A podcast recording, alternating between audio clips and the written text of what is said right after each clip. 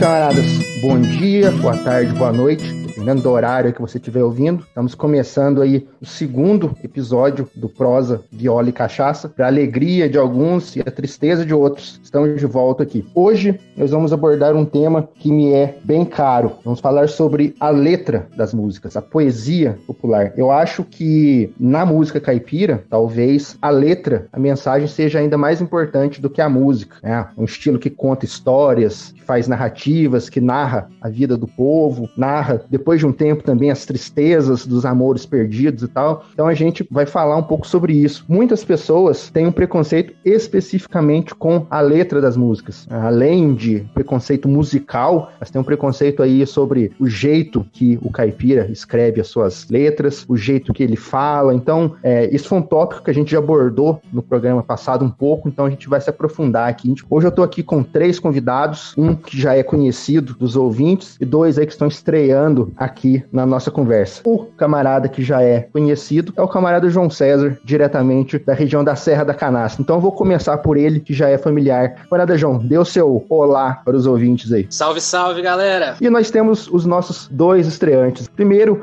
um camarada que é um exilado na capital mineira, mas que vem de terras paranaenses. Um camarada aí que recentemente também entrou no maravilhoso mundo da viola. É um homem, como diria na roça, é um homem das letras, também um grande grande conhecedor de música brasileira aí, nosso grande amigo Alex. Bom dia, boa tarde, boa noite a todos. Prazer imenso estar aqui. Tô com a viola aqui do lado, né? Tô tentando domesticar aqui a, a fera, né? Vamos, vamos ver o que, que vai acontecer. Só falta o pacto com o cremunhão.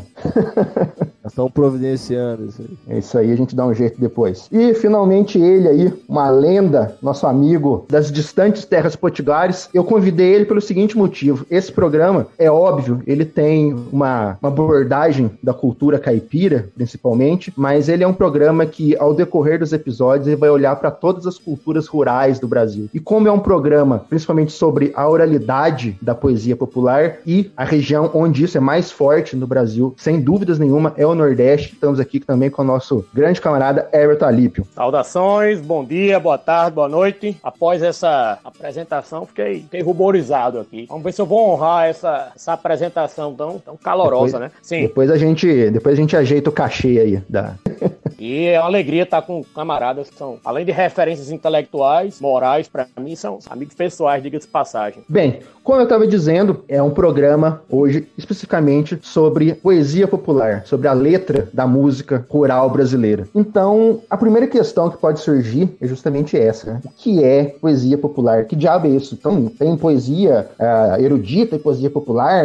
Esse, o que esses caras cantam, o que essas duplas sertanejas, o que esses cantores de forró, o que esses cantores de, eh, de música gaúcha, isso é poesia, mas são, são pessoas, são pessoas da roça, são pessoas do campo, isso não é poesia, fala errado, né? Poesia são os, os grandes nomes aí, só o que tá no livro, só o que tá na, né, na academia, o que não tá no papel não é poesia, muitas pessoas pensam isso, né? Então, pra gente começar aí, acho que a melhor maneira é uma definição, né? Que diabos, afinal de contas, é poesia popular? O que caracteriza a poesia popular? O que, os camaradas acham disso aí? Como é que o camarada Alex definiria poesia popular? Eu, eu tenho, particularmente, tenho pesquisado esse assunto e lido sobre há muito tempo, né? Até hoje, confesso que eu, eu não, não encontrei uma definição que seja, assim, satisfatória. A gente tem algumas definições que são provisórias, algumas definições são interessantes, em determinados contextos, para determinadas culturas ou para determinados períodos históricos, mas de modo geral a gente não tem uma definição muito precisa. Quando a gente fala de poesia popular, a, o primeiro problema é definir o que é povo, porque a gente tem que pensar, bom, poesia popular, obviamente, o pr primeiro sentido,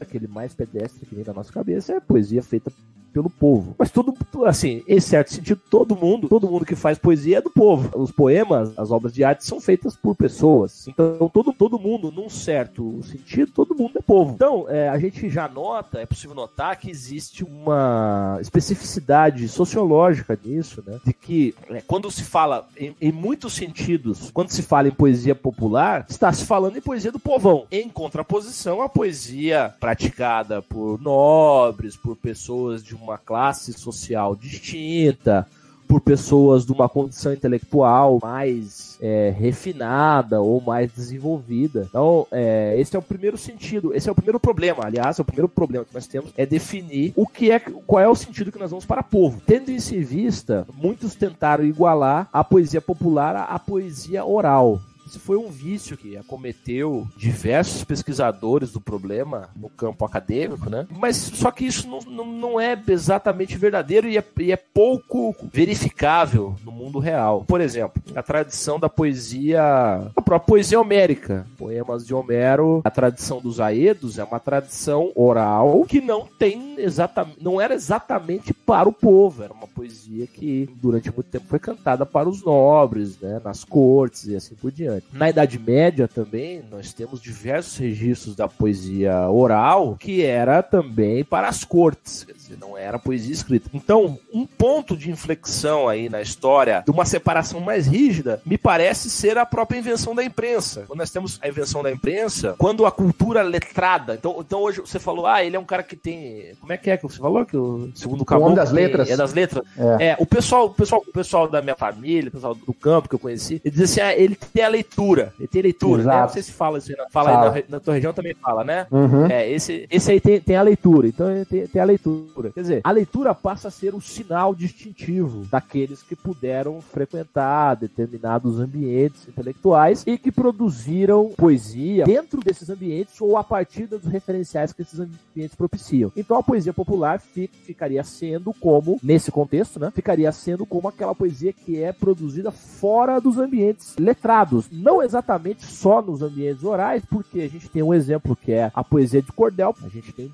registros, né, o próprio Leandro Gomes de Barros, que é o, o príncipe dos cordelistas, ele escrevia também, ele era alfabetizado, escrevia, publicava, imprimia e tudo. Mas a poesia dele também era fundamentada na oralidade. Então, no Brasil especialmente, eu acho que esse problema é ainda mais complicado, justamente porque nós demoramos muito a ter cultura letrada nesse sentido, demoramos muito a ter universidade. No Brasil, o Brasil foi um dos últimos países da América do Sul a ter universidade, a ter imprensa. Então, boa parte dos registros que nós temos e do que entendemos como produção poética vem justamente daquilo que, que num outro registro seria considerado poesia popular. Bom, eu não tenho uma resposta definitiva, ninguém tem, mas eu acho que eu consegui, eh, pelo menos, levantar alguns dos primeiros problemas aí relacionados ao assunto. Né? Com certeza. E eu acho que uma coisa que o camarada citou, que eu acho bem interessante, é justamente essa questão de que se tem essa visão de que a cultura popular, em sua maioria, ela é oral. Talvez por, ah, são pessoas que uh, não têm o domínio da escrita, são pessoas que não são estudadas, então provavelmente a oralidade é a maneira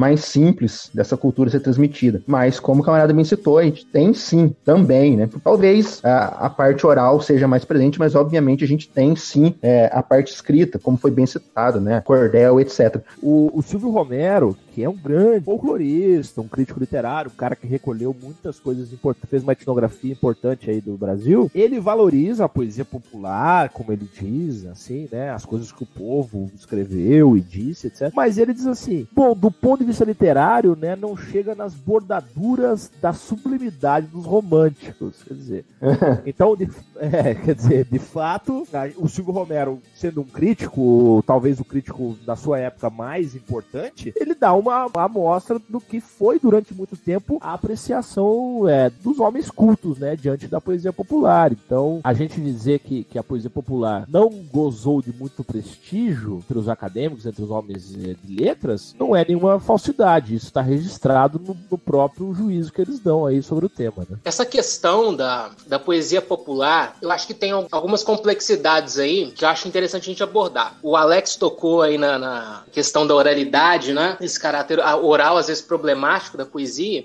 Na, na academia, a gente costuma distinguir dois níveis de oralidade, dois tipos de oralidade. Essas questões, assim, geralmente eu tenho uma maior familiaridade por estar envolvido até com uma tradição religiosa de matriz oral a gente costuma distinguir as tradições orais primárias das tradições orais secundárias. Né? Então, existem aquelas tradições que são orais e não tiveram em nenhum momento contato com o livro, e existem hoje é, as chamadas tradições orais secundárias que tiveram contato com o livro livro em algum momento. Hoje em dia, muito do que a gente conhece como poesia popular no, Brasil, já a gente já pode classificar nesse conceito de poesia oral secundária, né? Porque já teve contato com o livro em algum momento. E há uma um outro elemento importante na, na poesia popular que eu, que eu quero enfatizar, que é o elemento da memória e do enraizamento na comunidade. Quando a gente fala em poesia popular, a gente tem que partir de uma definição do que é povo. Normalmente, nós aqui no nosso meio, a gente vai partir daquela definição do Narodo, do etnos, né? Então, de alguma maneira, a poesia popular seria a poesia que emana desse etnos, que emana desse, desse Narodo e que está enraizado nesse Narodo, nesse etnos. O Câmara Cascudo tem aquele livro fundamental dele, que é a Tradição Ciência do Povo, e lá, logo, logo na introdução, salvo engano, ele, ele diz que a, a memória é a imaginação no povo. Então, a poesia popular pode ser, de alguma maneira, a expressão dessa imaginação do povo, dessa imaginação popular. Então, esse aspecto do enraizamento da comunidade, do enraizamento do imaginário popular na, na poesia, eu acho importante, eu acho importante enfatizar. O Câmara Cascudo diz o seguinte, exatamente: a memória é a imaginação no povo, mantida e comunicável pela tradição, movimentando as culturas convergidas para o uso através do tempo. Essas culturas constituem quase a civilização dos grupos humanos. Então, esse detalhe é muito importante da exposição à leitura, porque muitos dos poetas populares, principalmente na poesia do repente,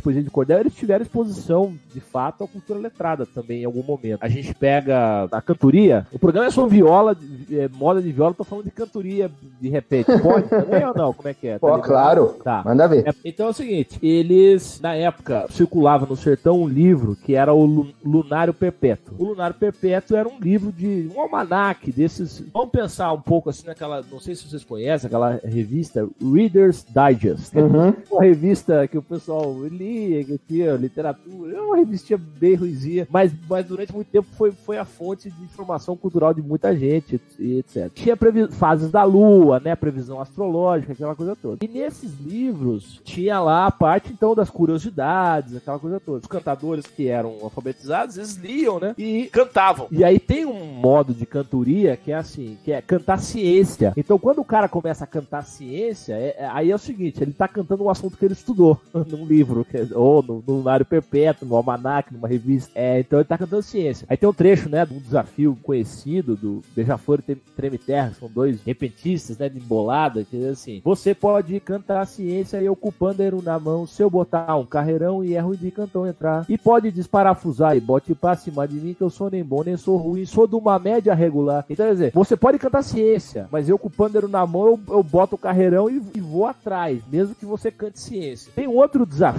e eu até registrei na minha dissertação de mestrado, que é um desafio famoso, em que os caras estão ofendendo a mãe do outro, que é aquela coisa que tem a baixaria lascada nesse, desafio, de repente, é, o desafio raiz mesmo, os caras, eles, eles, é baixaria com força mesmo. Né? Numa altura, ele, o cara fala assim, ele começa a falar o nome dos deuses gregos, quem registrou isso foi o Leonardo Mota, que é um folclorista né, do Nordeste. Começa a falar o nome dos deuses Réia, Cibeles, Zeus, não sei o que. Ele fala, agora você cantou ciência, nesse assunto eu não acompanho, então eu deixo pra lá. Ele não, ele não tinha o conhecimento sobre aquele aspecto, então ele abandonou a cantoria. Então essas relações, é, o, que eu quis dizer com esses exemplos é que essas relações, mesmo naquela, naqueles estratos em que são considerados incultos ou iletrados, etc., também essas relações com a letra, escrita e com a formação da memória não são tão não são relações tão simples assim. Não é assim, do lado tem os caras que não sabem ler e do outro tem o pessoal da, da academia. Sobre a questão do, do repente, camarada citou, e para fazer um análogo aqui com a região caipira, muita gente até que da região não conhece mesmo, se tem essa ideia de que o improviso, toda aquela questão do repente é exclusiva do Nordeste. No Sudeste a gente tem um ritmo caipira que é chamado cururu, que ele é forte principalmente aqui no interior de Minas, mas também, eu acho que até mais na região de Piracicaba ali também, que ele é um ritmo basicamente de improviso, onde dois violeiros ali se desafiam também com versos e tal. Então dá pra gente traçar um paralelo sobre, sobre tudo isso também.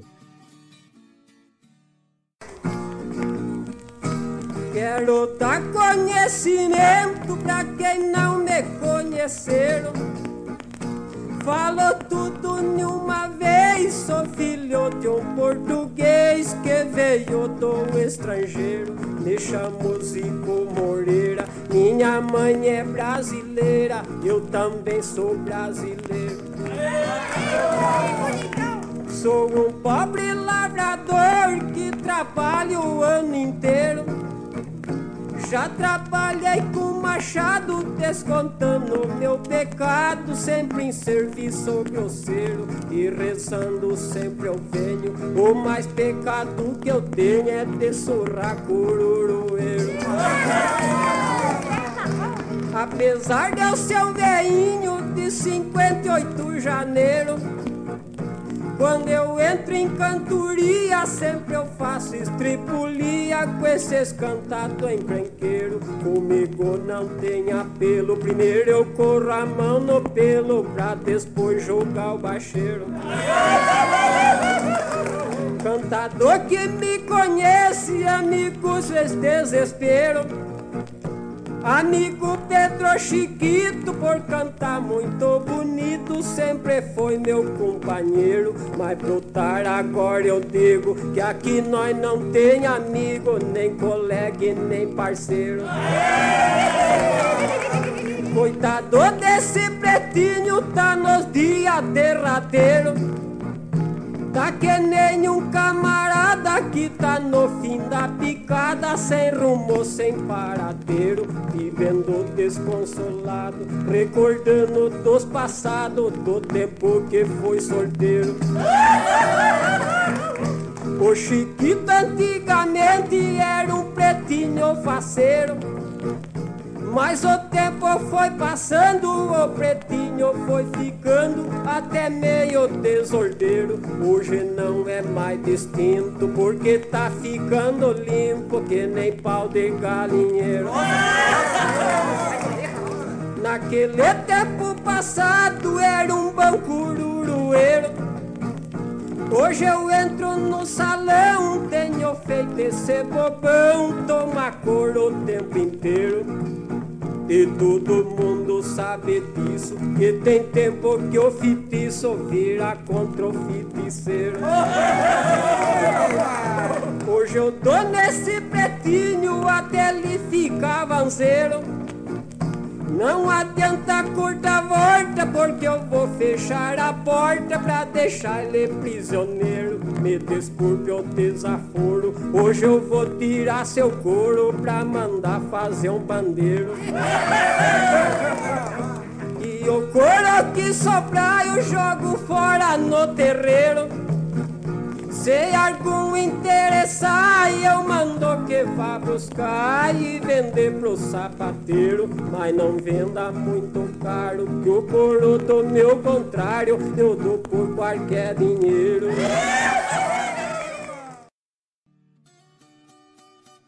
O próprio Elomar, eu acho que ele quebra isso, né? Ele quebra essas, essas distinções rígidas que se costuma fazer, né? Numa das canções dele, Bespa. Bespa dizem que tá em texto de Camões, né? Essa palavra Bespa, que segundo os estudiosos da obra de Elomar, das letras dele, o próprio Elomar, creio, é usada na região da Caatinga. Bespa de eleição, que corresponde à véspera. É, então, em tese, é o quê? Português, entre aspas, é errado, mas que se descobriu que tem uma origem na poesia de, de Camões. Então, isso é muito complicado. Vamos lembrar que Ricardo Coração do Leão escrevia poemas né, na, na, em, na língua de, de Oc, né, né, Languedoc, né, occitano, e ele era da nobreza, né. Basicamente é a origem do que a gente chamou hoje de poesia popular. Canções de gesta. Até onde eu sei, as canções de gesta eram elaboradas, eram concebidas por gente da, da nobreza do território que hoje corresponde a uma parte da França, né, enfim. É muito difícil pensar numa definição aqui, criar uma definição aqui, chegar a uma conclusão sobre isso. Isso é muito complicado mesmo, porque até quando a gente pensa no surgimento do termo romance, né, que o termo romance na acepção, né, na acepção antiga, né, que, é, que era usado para designar os idiomas neo, neolatinos, né, os românicos, né, que deram, deram origem aos franceses, etc. Todo mundo conhece essa história. Vieram do latim vulgar, né, e Ricardo Coração do Leão escrevia nessa forma, não era o povo, bem como se costuma dizer, como se, como comumente se diz, né, que não era ver gente da elite, da, da elite da época da nobreza escrevendo, escrevendo nessas formas, que eram as formas derivadas do latim vulgar, né. Agora, um elemento que eu acho que é fundamental na, naquilo que nós entendemos como poesia popular popular é o improviso. Temos o elemento do improviso que é talvez aquele, assim, o cerne, cantando um repente num desafio, ou desafio de viola, aí, como mencionou o Luiz, o cururu, pode se improvisar. E para alguns cantadores, inclusive, o, improviso é assim,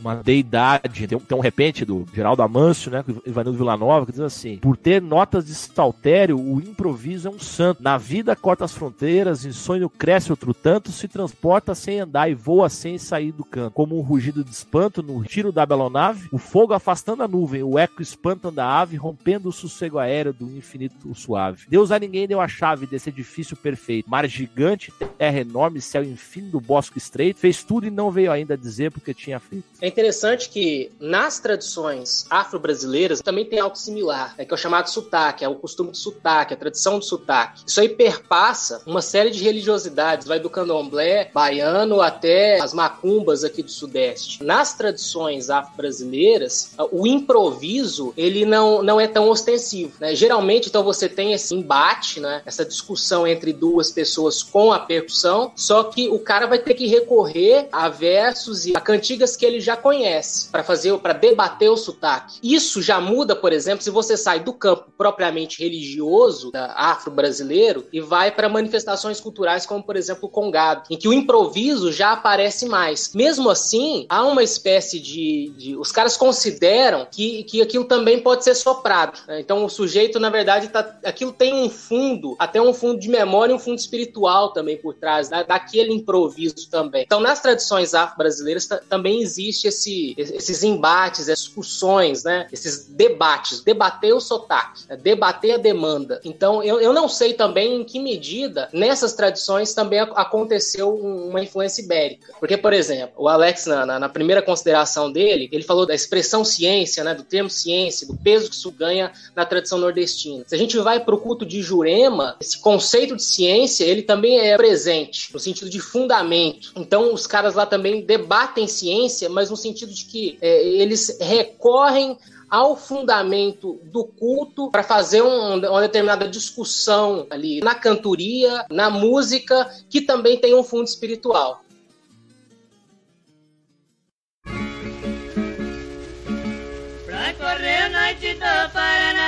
Eu comprei uma mula argentina, por ser besta boa pra marchar. Pois o nome de Campolina Vou cortar trinta léguas de mata No dobrar daquelas colinas Quatro ferraduras de prata E uma fita amarrado na crina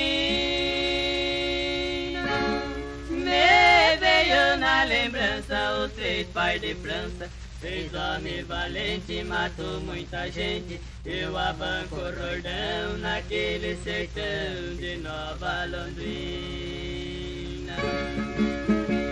Vou passar entre bosque frondoso, terra boa de água cristalina, onde canta um sabiá sonoroso. Chega a noite caindo lebrina. Os batidos dos cascos da mula com o meu coração combina. Meu sofrer ninguém não calcula, a saudade é que me domina.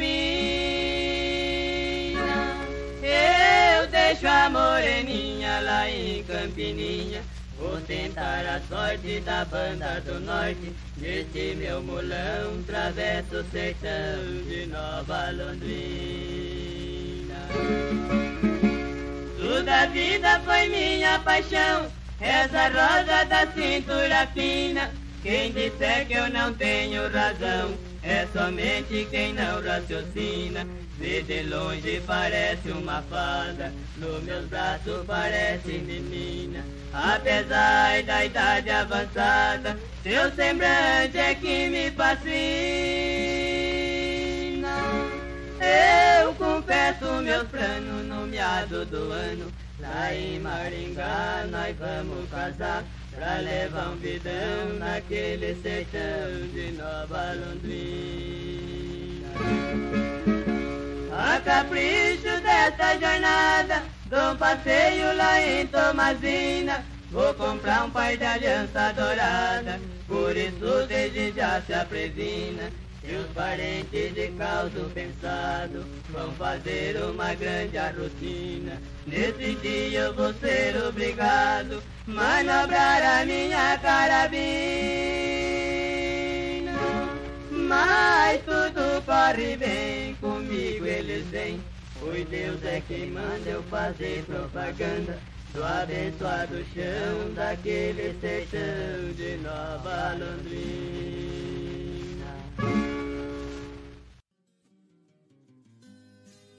Tava até falando com o Luiz essa semana. Ele me mandou um trecho de um. Acho que um desafio de viola, né? O que, que era, Luiz? É, Era uma música do Vieira Vieirinha. É, do Vieira Foi aquela que você, Vieirinha. man- foi aquela que você Isso, mandou ma- também, eu acho, né? Isso, eu mandei pro, mandei pro Alip também, exatamente. É a É. Nova Londrina. Isso, que fala do, do Carlos Magno, né? Isso, É. fala os, os três pares de França, né? Que eles citam na, eles Lares citam na música. Pois é. E aí eu comentei com ele que o Câmara Cascudo tem todo um estudo lá no Vaqueiros e Cantadores, que é justamente sobre esses ciclos, né, do, do, do Carlos Magno, toda essa questão aí dessas lendas medievais e desses ciclos históricos medievais no cancioneiro nordestino. O que alguém falou aí do Elomar, o Elípio, né, falou da Bespa. O Elomar Isso. é um que ele canta muitas coisas que são, desse, que são desses ciclos medievalescos, que, que tem ressonância, né, na cultura de, de, de viola, na cultura ali de, de transmissão oral do, do Nordeste de uma forma geral. Ele é, ele é da Bahia, ali, de Vitória da Conquista, mas é, isso é uma coisa praticamente que você encontra na Paraíba, encontra em todos os estados do Nordeste. Ele é, ele é basicamente do que a gente poderia chamar aqui de civilização catingueira, né? Sim,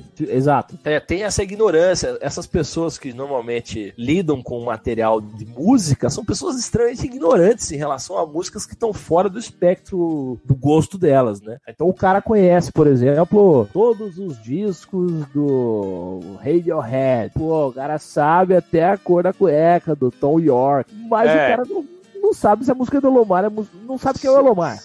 Existe, inclusive, um, um preconceito até na questão de ser brasileiro e tal, da música, na questão estética boba, né? É o que eu sempre falo. Às vezes o pessoal, nada contra, eu também gosto, mas às vezes o pessoal idolatra, escuta os bluesmen, né, lá do sul dos Estados Unidos, os redneck, aquela gravação, ah, a gravação do Robert Johnson de 1900 e tanto, né? Ele gravou lá, o cara foi lá, fez e gravou, é maravilhoso, olha e tal. E aí você vê aqui uma gravação de um cara do Caipira ou do Nordeste, que é aquela gravação crua também, foi gravado na zona rural, a equipe foi lá e gravou. E aí é feio, aí é, é brega, aí é cafona. Às vezes de não conhecer a própria É, produção. Muito boa essa tua fala. Eu vou até, eu vou até aproveitar, porque o programa tem que ter. Programa bom tem que ter polêmica, né? Senão. não- Exatamente. eu vou levantar uma polêmica aqui. Eu acho o repente, o desafio brasileiro, tem também desafio de gaita também no, no Rio Grande do Sul. Um tio meu, era o Renato Teodoro, ele era, ele era cantador de desafio de música gauchesca. Eu não conheço muito, não é a minha área de interesse, mas eu sei que existe. Existe uma tradição também de desafio ga- gauchesco. A polêmica é a seguinte, eu acho particularmente a música no, no o desafio brasileiro, de uma forma geral, eu acho tematicamente muito mais, mas é muito mesmo, muito mais interessante do que o- o- o- os temas do blues. Ah, sem dúvida. Os temas do blues. Ah, blues- mas isso, isso aqui, aqui, é, Com aqui, certeza, aqui certeza. entre nós quatro é ponto pacífico isso aqui. É, eu, acho que talvez pela nossa própria formação enquanto povo, ser mais diversificada, matrizes que nos formaram, nosso caldeirão aqui é muito mais interessante do que o deles lá. Quem é daqui é melhor mesmo. tem a tradição do. Agora que eu lembrei o termo, por isso que é a, a trova, né? Trova galponeira. Exato. Rio Grande do Sul, trova, tem trova campeira, trova milongueira. Tem o Jaime Caetano Brown, que é um. Ou Brown, que é um, é um pajador, quer dizer, um trovador, que, que é um, pô, um cara assim. É interessantíssima, né? A obra dele, a compo- as composições que ele, que ele fazia. Então tem essa tradição. O blues, eu escutei muito blues. Eu era meio fanático com essa coisa de blues, Mississippi, né, Missouri, aquela coisa toda. Então, eu era igual o Luiz falou aí. Eu era aqueles caras que ia caçar na internet a gravação de um disco da Sun Records do Dizzy Willey, que é um blues que chama The Last Kind Words. É considerado um dos, é um dos blues mais importantes aí. E eu então era muito fanático, lia, etc. Mas eu comecei a perceber que assim, pô, era ou saudade da terra ou alguma coisa que o, o amor do cara largou, né? Tem até aquele filme com o Daniel San. Crossroads. É Isso, Crossroads. pois é. Que ele vai lá e esse cara fala: Não, você só pode ser um bluesman se você deixou um amor pela estrada. Quer dizer, então se resume meio nisso aí. Agora, o repente, a tradição do, do Brasil já tem muito. Os caras cantam de tudo que você imaginar, do que você quiser. Moda de viola, tem de tudo. A extensão temática da coisa é muito ampla. Né? Quando a música caipira se resumiu a esses temas que você citou, né, da, da mulher foi embora, esse tipo de coisa, ali já é uma fase, não vou falar de decadência, já há uma redução de temas ali, já é um estilo que está olhando mais pro, pro urbano do que pro rural, ali já está numa mudança ah. e tal.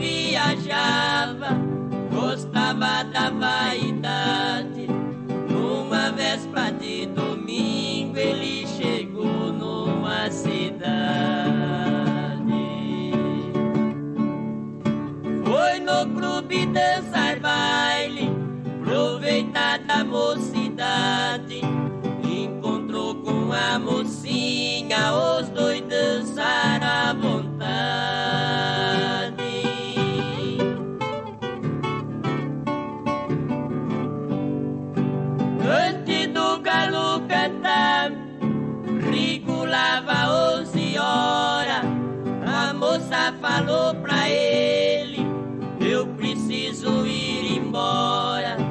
A noite tá chuviscando, mas a sua capa é escora. Você vai junto comigo. Os dois saíram pra fora. Saíram de braço dado na rua contando história.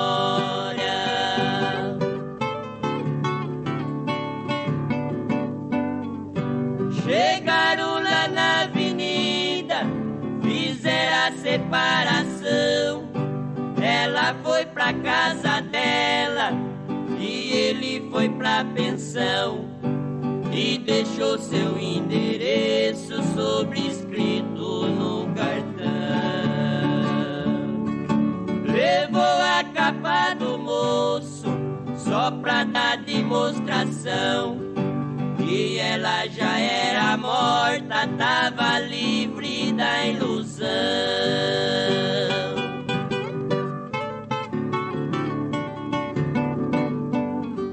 No outro dia, bem cedo, levantou, foi procurar a casa do pai da moça. Custou muito pra ele achar. Bateu parma no portão.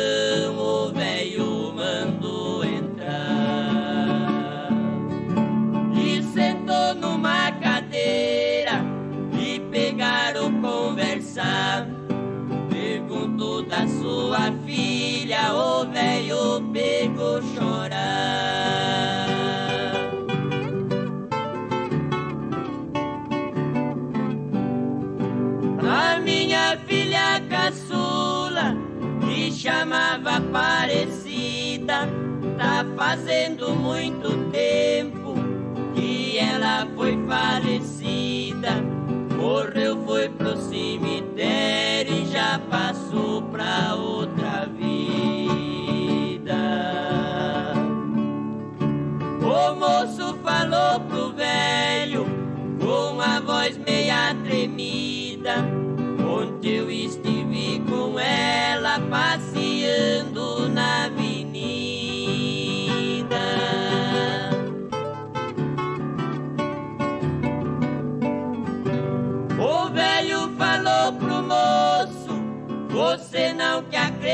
cantar. Nós vamos no cemitério que eu quero lhe mostrar. A sepultura da filha só pra ver que jeito tá. O moço saiu com ele, for andando devagar. Chegaram no cemitério, a capa dele tava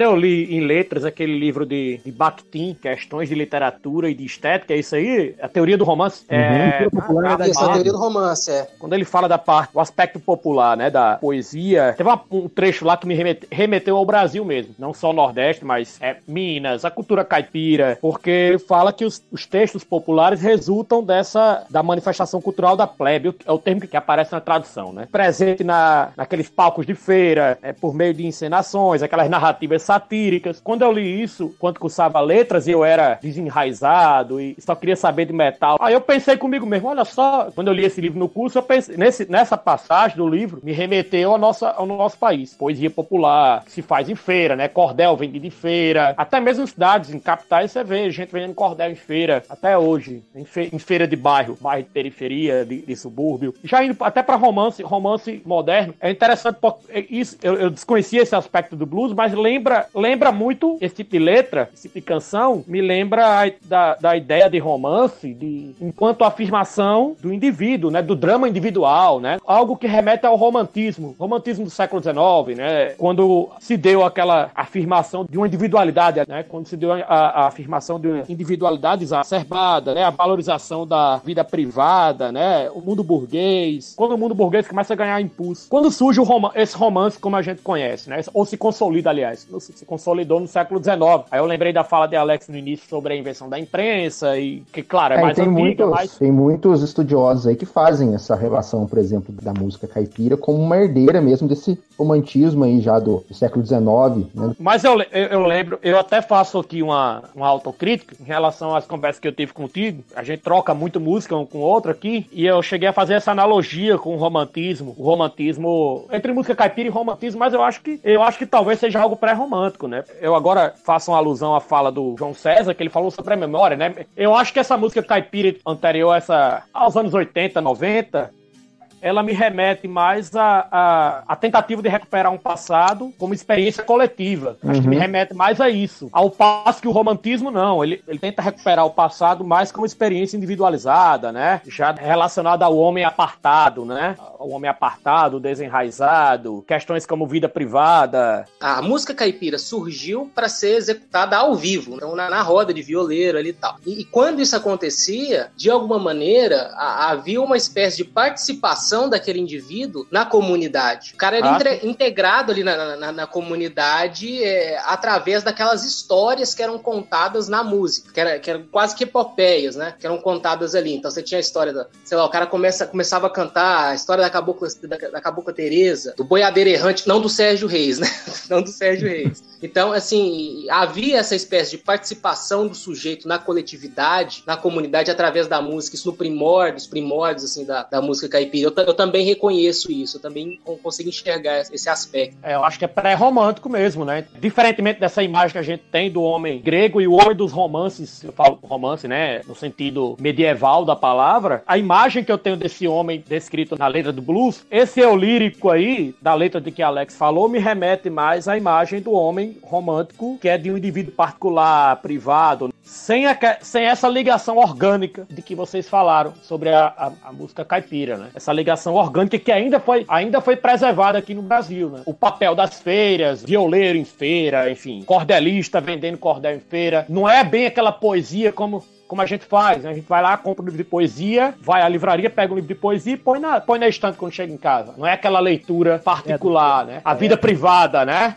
Poeta simbolista, o gênio que tá na sua casa, tendo uma experiência mística, fumando seu cigarro, pondo versos geniais. Não, realmente, a, a experiência, o modo de produção poético é totalmente diferente mesmo, nesse sentido aí que você falou, com toda a razão. Eu acho que a ligação do, do romantismo em si mesmo é mais, pelo menos no caso do romantismo português, óbvio, a influência direta aqui é mais na questão de estudo. Você tem uns caras tipo é, o Garret, o Vitor Eugênio, o Teófilo Braga. Teófilo Braga ele tem vários volumes de pesquisa sobre o, romanceiro tradicional. Né? Então, assim, eles eram pesquisadores. Teófilo Braga tem aquele é, Floresta de vários romances, eu acho. Tem três livros, romanceiro geral português. Mas é. eu acho que é muito mais, muito mais próximo dos quinhentistas. O que acontece é o seguinte, que os, os românticos, né, alemães, na verdade, de certa maneira, primeiro os românticos alemães foram os caras que criaram esse conceito, de certa maneira, no, no campo teórico, de literatura universal. Então não se tinha isso. E foram também, principalmente Goethe e outros ali daquela, daquela mesma região e mesma turma intelectual, eles foram os primeiros também a começar a registrar contos populares, cantilenas, canções. Goethe mesmo ele tem diversos poemas que são poemas recolhidos já de registros populares, né? Então esse ponto de passagem, que é o momento em que de certa maneira os homens trados e cultos e ilustrados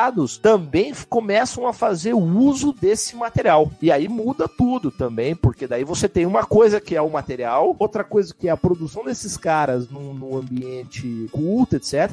E a outra coisa é o uso desse material para estudo acadêmico, que dá origem aí aos estudos sobre folclore, em suas diversas ramificações, e também o uso que eles fazem dentro do próprio poema, né? Dentro da sua obra poética, eles, eles, muitos deles inserem. Eu pego um exemplo aí, que é o Gerardo Melo Mourão, né? Um poeta cearense, culto, quer dizer, estudou com os padres, falava grego, falava latim, etc. Culto e que foi, assim, muito influenciado pela poesia e pela, pelas opções estéticas do Pound, Pound, do Ezra Pound. Ao mesmo tempo, é um sujeito que recolheu também esse material e esteve em contato direto com esse material da poesia dos cantadores e da poesia de improviso, né?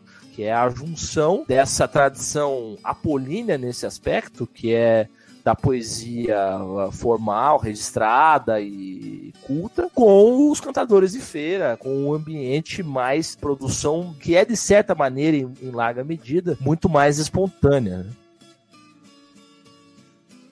puxando um pouco de volta para a questão do, do, romanceiro tradicional e tal, eu vejo, por exemplo, na, na música caipira, de uma maneira óbvia, né, muito mais simples, pelo tempo, pela memória coletiva e tal, a gente vê muitos temas ali que são, que remetem para a questão do romanceiro popular. Você tem a questão, por exemplo, de é, invocações bíblicas, aquela questão do daquele passado idealizado que não volta, a moça roubada, o mundo que perdeu o encanto, a sombra da morte, a questão do, da pessoa simples que é virtuosa, transformações ali é, assombrosas, são coisas que estão presentes aí, eu acho que de uma forma ou de outra na, na, cultura popular aí, na moda de viola, na música caipira bastante também, né? muitos casos de coisas sobrenaturais e fantasmas e histórias morais também. E eu acho até que o próprio romantismo brasileiro também quebra esses padrões. Né? Muita gente era do interior, né? Muitos poetas Sim. românticos brasileiros eram do interior. O próprio Bernardo Guimarães tem o poema que eu acho maravilhoso, um poema subestimado, pouco se fala sobre ele, que é A Orgia dos Duendes, que é poesia gótica, entre aspas, né? Mas o pessoal vai olhar para o gótico da Inglaterra. Ele se baseia nos causos de assombração do interior e caipira para compor esse, esse poema, A Orgia dos Duendes. Nosso pessoal vai olhar para vai olhar para Inglaterra gótica. Moda de viola tem muita doutrina. Eu lembro particularmente do as, as do John Carreiro e Pardinho, é, é quase um livro de doutrina de existencial, né? Como é que o cara tem que viver para ser um homem correto, etc. Tem uma música desse que é Tempo de Avanço, né? Que diz assim: soltar o inocente, não tem culpa quem prendeu.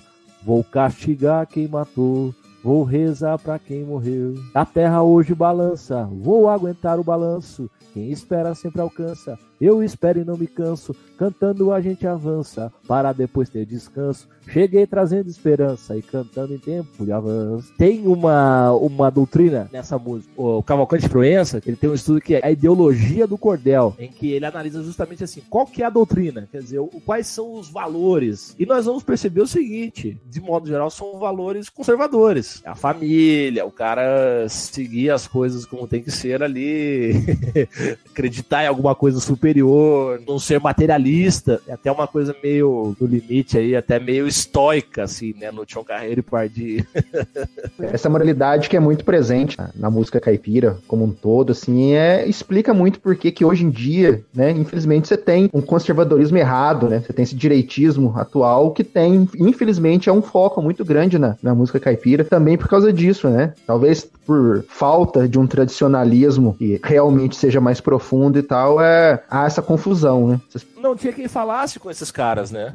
Não tinha uhum. quem falasse com eles as coisas que eles queriam ouvir da forma. Então é, apareceu um maluco lá, uns imbecis falando coisas que parecem ser de cunho conservador, né? Isso é importante dizer, porque parecem ser de cunho conservador, que não são, na verdade, são, são doutrinas até bastante de, degenerativas e progressistas, né, em muitos sentidos. Então, foram muitos foram seduzidos por esse canto da sereia, de um conservadorismo de, de goela, né, um moralismo assim, bem, bem primário mesmo. Bem, camaradas, o papo tá muito bom, a prosa tá rendendo muito, mas já tá enorme o episódio. A gente vai continuar, com certeza vai ter segunda, terceira, milhares de partes desse assunto. A gente vai ficando por aqui. Semana que vem a gente volta aí com um novo tema, com novos convidados, entrevistas aí, teremos algumas surpresas aí. Então é isso.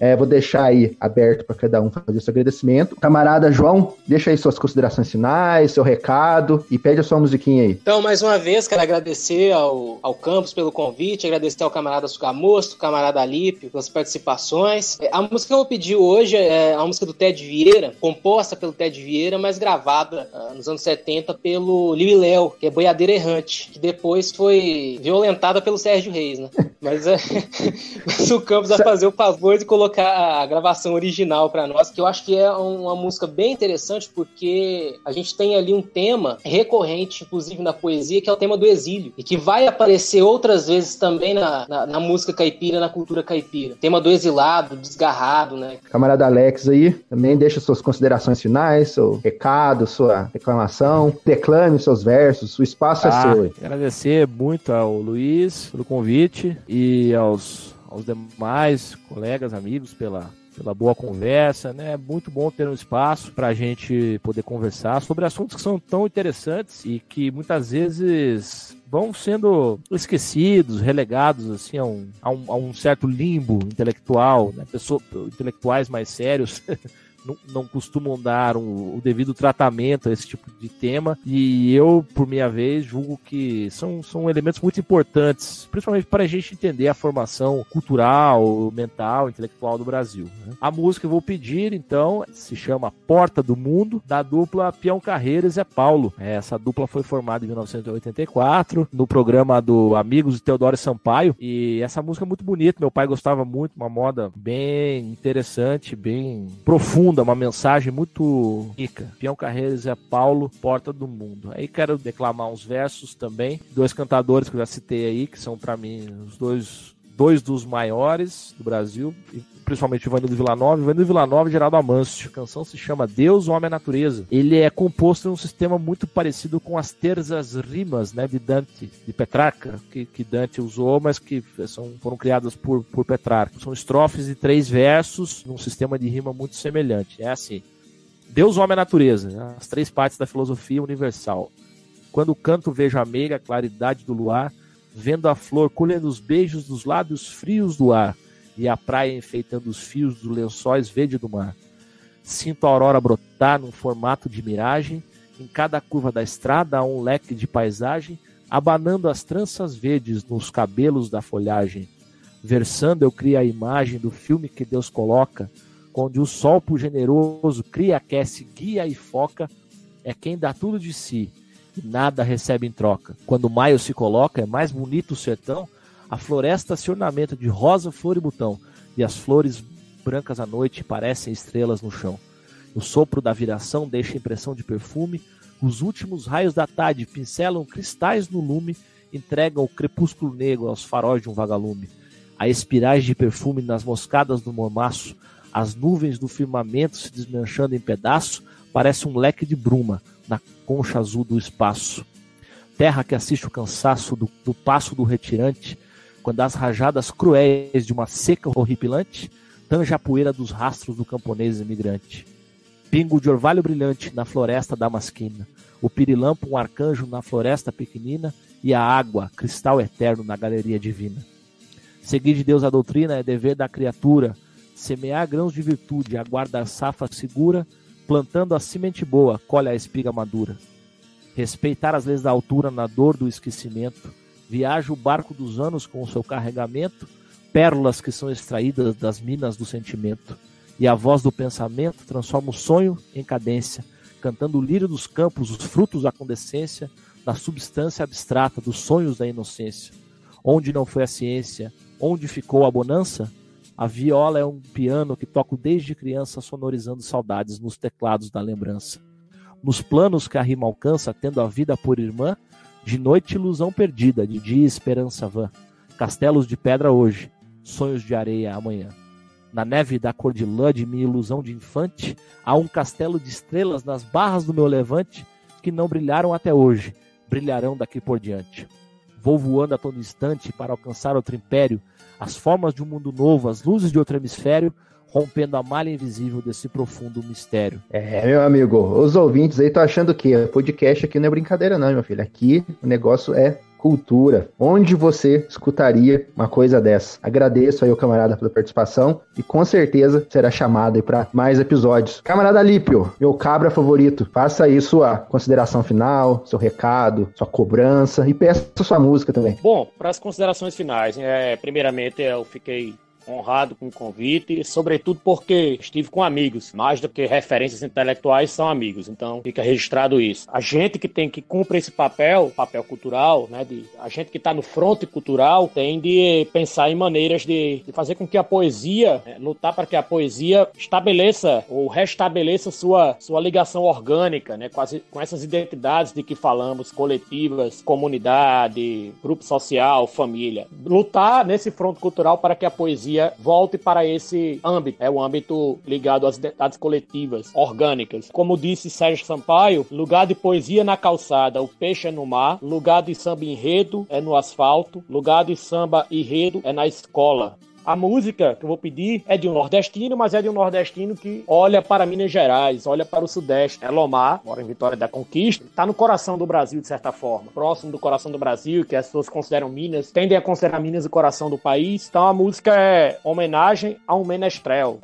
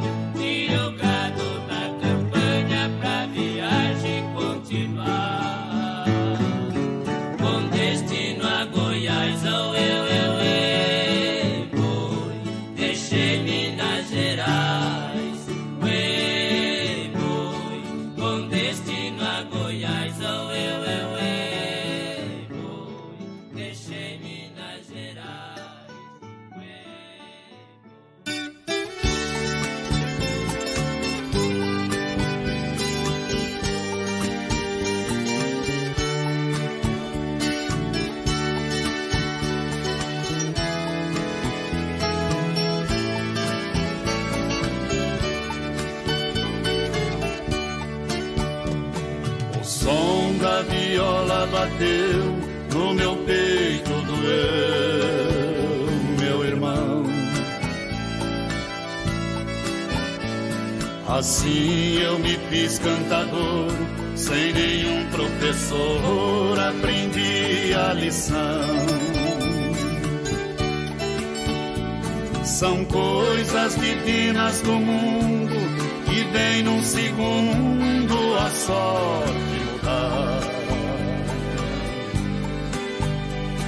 Trazendo pra dentro da gente as coisas que a mente vai longe buscar. trazendo pra dentro da gente as coisas que a mente vai longe buscar.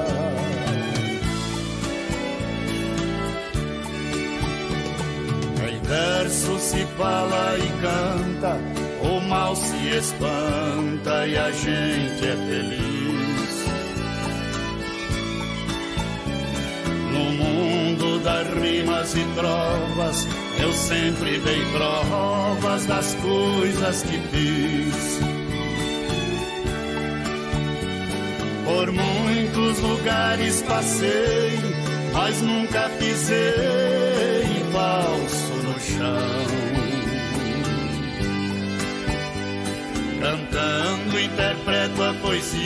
poesia, levando alegria onde a solidão. Cantando interpreto a poesia, levando alegria onde há solidão.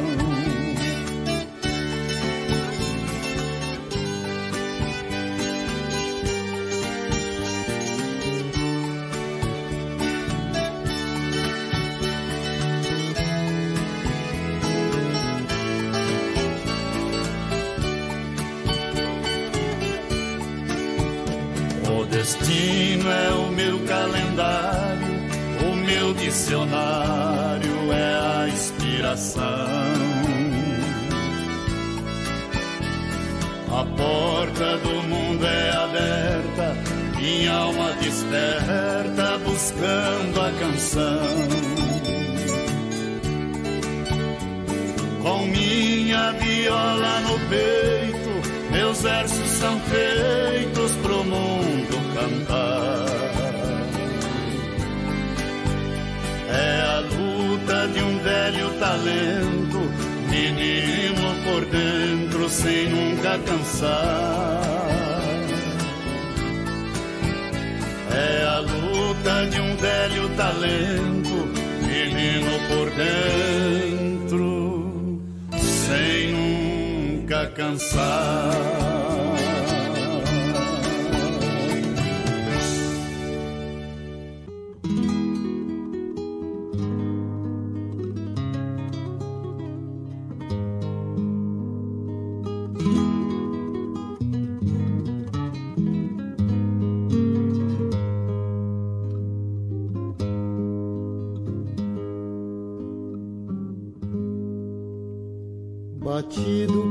Desenganos. No final dos anos volto pra te ver. De capa espada, herói capitulado, faltoso confesso erros e pecados que a cerviz de ferro loucos cometi. Na mocidade, o perpassar dos dias a mim foi leve sem agravar ninguém. Pautei minha vida em segmentos breves, na aura perdida da distante infância, que mais nada deve além da vida e a salvação da alma a Deus e nada a ninguém mais. Perdido andei na noite longa, com os porcos pastei bem distante do lar. Mil febres me queimaram o peito, te via em sonho a delirar. Chegavas como abrir das flores, silenciosa no jardim, doitão daquela casa antiga. Minha alma amiga já não canta mais.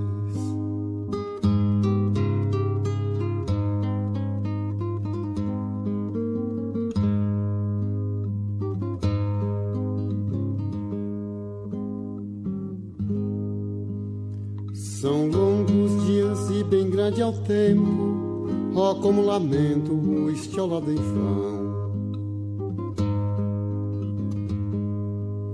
Fui perdulário em gastar dissoluto horas e minutos que no Eclesiastes em derradeiro canto estrofou Salomão.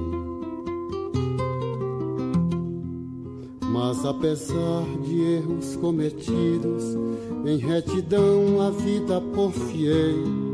Vende meus dias em instâncias medonhas, meu tempo querido, numa terra estranha, para desconhecidos, de malévola sanha, que mal dava o pão do suor que lhes dei. Rendido ante as vicissitudes, na velhice choro infância tão feliz. Não juntei nem prata nem ouro, amar ninguém nunca me quis. Minhas trovas, pequeno tesouro, legado deixo aos filhos meus, e a mim resta a esperança ainda minha noiva já és bem-vinda. Ó morte, eu vou pra Deus.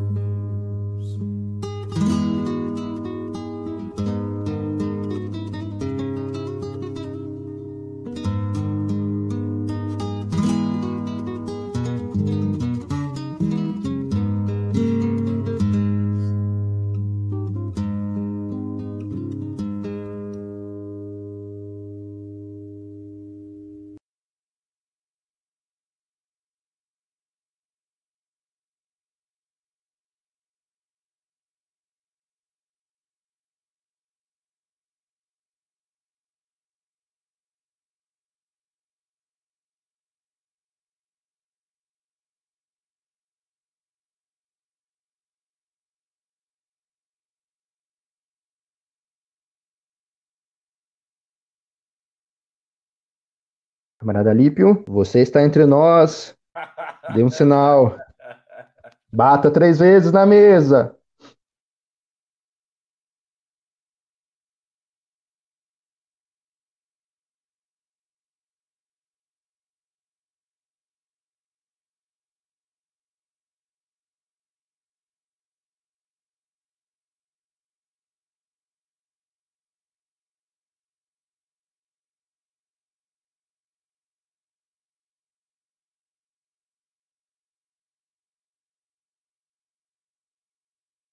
Eu tenho que declamar o, o, as cestilhas também. não sei se a métrica tá boa.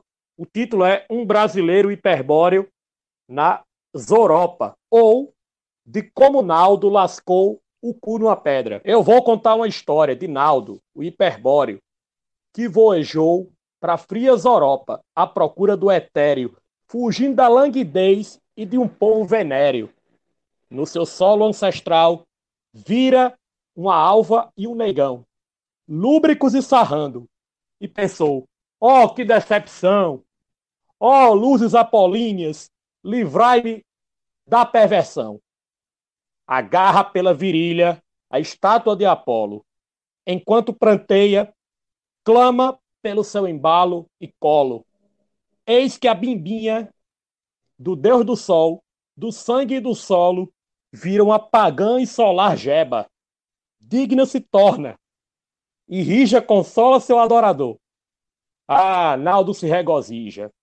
Enlevado, adormece. De manhã, pronto para lida, se pergunta, com o brioco dolorido, meio folote. Lasquei meu cu numa pedra. Na cama de Naldo, dorme Apolônio, espanhol que no seu cu deu bote. É isso.